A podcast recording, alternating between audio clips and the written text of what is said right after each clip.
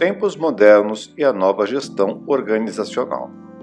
A gestão organizacional está passando por uma profunda e abrangente mudança na mais recente revolução industrial desde tempos modernos. Em 1936, Charles Chaplin fez sucesso com seu personagem O Vagabundo, que tentava sobreviver no então moderno mundo industrializado. O filme Tempos Modernos era uma forte crítica ao capitalismo. Retratava com humor a situação dos empregados no modelo vigente de trabalho da época que era a linha de montagem. Resultado coletivo. A necessidade de alta produtividade já estava presente no enredo. O personagem tinha que correr para cumprir sua tarefa de apertar parafusos em uma esteira industrial acelerada. Já naquela época, o resultado da fábrica era coletivo, mas fortemente dependente da produtividade de cada um e foi justamente o gargalo criado pelo atrapalhado vagabundo que colocou tudo a perder, criando o caos na organização. Quase um século depois, a história se repete. Já estamos agora na quarta revolução industrial, que não se limita mais apenas ao chão de fábrica. As organizações passaram por constantes mudanças cada vez mais amplas, mas agora a tecnologia mudou também os processos gerenciais. Normalmente as atividades são menos rotineiras, como apertar parafusos, mas sempre muito dependentes dos trabalhos individuais somados no resultado coletivo. A nova gestão organizacional. A revolução tecnológica tornou viável o que até pouco tempo parecia ficção científica. Computação na nuvem, internet das coisas, inteligência artificial e robôs executando atividades cada vez mais complexas.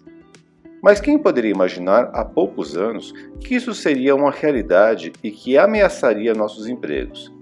Segundo o Fórum Econômico Mundial, muitos postos de trabalho estão sendo perdidos por causa da automatização na chamada Indústria 4.0. Mas o que vem tirando o sono de muitos profissionais mais recentemente é o trabalho remoto. O chamado home office vem se tornando um padrão para muitas profissões, que não dependem exclusivamente da presença física do profissional no ambiente de trabalho. Graças às novas tecnologias de comunicação e colaboração online, muitas atividades podem ser realizadas à distância, mesmo que desenvolvidas em equipe.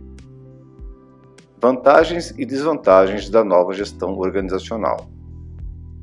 Por um lado, isso pode representar economia para as organizações. Nesse modelo, há menos necessidade de espaço, principalmente em áreas mais caras, como as de escritórios. Também a redução de custos com limpeza, cafezinho, segurança, energia elétrica, rede de dados, etc. Todos esses custos passam a ficar por conta dos funcionários, que precisam organizar um espaço de trabalho em casa, arcar com as despesas de internet, aumento da conta de energia elétrica, etc. Mas é claro que em uma situação definitiva isso pode ser resolvido com acordos de trabalho. Tudo acaba se acomodando em um novo patamar de relacionamento profissional patrão-empregado.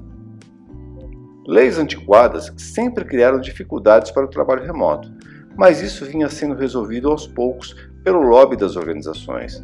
Mas a maior preocupação dos gestores e motivo de demora na entrada definitiva nesse novo modelo de trabalho é a produtividade. Vigilância gerencial.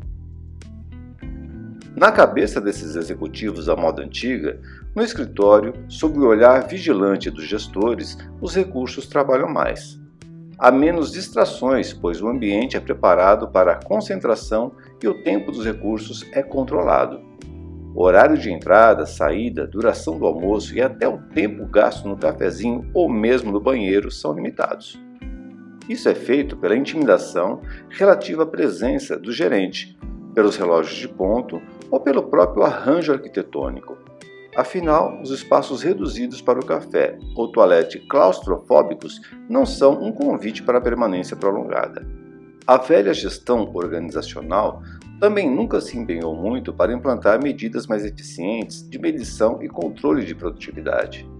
Valorizam o trabalho em equipe, mas avaliam os recursos individualmente, e mesmo assim mais qualitativamente do que pelos resultados gerados.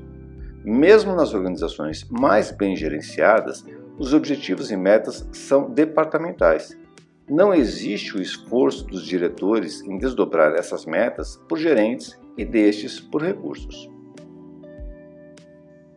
Novo arranjo organizacional. É claro que, para algumas atividades mais operacionais, o trabalho presencial e o velho controle de horário ainda são necessários.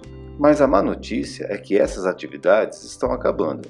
A nova realidade da inteligência artificial, robotização e inovação constante exige cada vez mais capacidade criativa, interatividade e boa comunicação. Nesse novo modelo de gestão organizacional, há menos níveis hierárquicos e maior cuidado na definição de objetivos e metas individuais. Veja mais detalhes sobre esse novo modelo organizacional em meu artigo Holocracia: O meu chefe sumiu e agora? Assim, cada pessoa da organização pode ser um líder em um determinado momento ou para uma atividade específica. Isso garante agilidade nos processos e flexibilidade nas decisões. Modelos mais robustos de objetivos e metas também estão sendo implantados. É o caso do OKR, que nada mais é do que o velho KPI aplicado de forma mais estruturada. Nesse modelo, os objetivos são distribuídos por departamentos, equipes e colaboradores, com metas individuais mensuráveis que são avaliadas periodicamente colaboração e auto-organização. O modelo tradicional de organização vem sendo substituído nos últimos anos por uma estrutura mais difusa, pulverizada e diversificada. A produção controlada e restrita aos domínios físicos das empresas vem dando lugar a uma produção distribuída. Esse novo arranjo organizacional é impulsionado pelas recentes mudanças tecnológicas, diversidade de gerações nos ambientes profissionais e crescentes demandas globais. Nesse contexto, como escrevi no artigo Economia da Colaboração, a produção é realizada por comunidades colaborativas e auto-organizadas.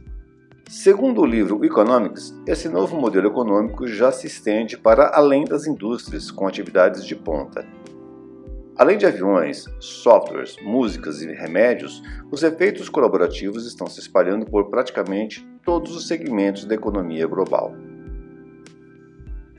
Produtividade a nova moeda de troca. Muitas organizações estão empenhadas em acompanhar todas essas tendências de reestruturação. A tecnologia substituindo atividades, o trabalho remoto e a economia da colaboração, na verdade, são consequências de um único movimento e esse movimento nem é novo. Na verdade, vem sendo a base de todos os movimentos precedentes e deve continuar ditando as tendências organizacionais. Estou me referindo à constante busca por redução de custos. Cada processo deve ser revisado para a nova realidade e cada colaborador passa a ser avaliado individualmente. O que conta agora não é mais a quantidade de horas mensais, mas sim a produtividade correspondendo com suas metas e sincronizadas com a equipe, resultando em eficiência na produção coletiva. Sucesso organizacional e profissional. O sucesso de uma organização continua dependendo da colaboração em equipe, mas os resultados nunca dependeram tanto do trabalho individual. Não há mais espaço para grandes desníveis de produtividade. Todos precisam cumprir com suas metas e, embora o resultado seja do grupo, todos devem participar. Já o sucesso profissional depende como nunca do sucesso da organização como um todo. Metas individuais são apenas medidas internas de produtividade, mas o desempenho profissional é avaliado quanto ao resultado global. Agora quero saber a sua opinião. Como você e sua organização estão lidando com todas essas mudanças? Se o trabalho em home office ainda não é sua realidade, em breve será e você deve se desenvolver rapidamente nesse novo modelo de trabalho. Você precisa aprender a ser produtivo trabalhando remotamente. Precisa saber gerenciar seu tempo e priorizar suas atividades, se organizar e cuidar da comunicação. Mas, acima de tudo, precisa descobrir como ser excelente tanto como líder quanto como liderado, mesmo à distância. Deixe seu comentário e compartilhe esse conteúdo com um amigo. Ajude a divulgar essas informações. Você pode encontrar os artigos mencionados em meu blog ou clicando nos links na descrição do podcast. Bons projetos e bons negócios.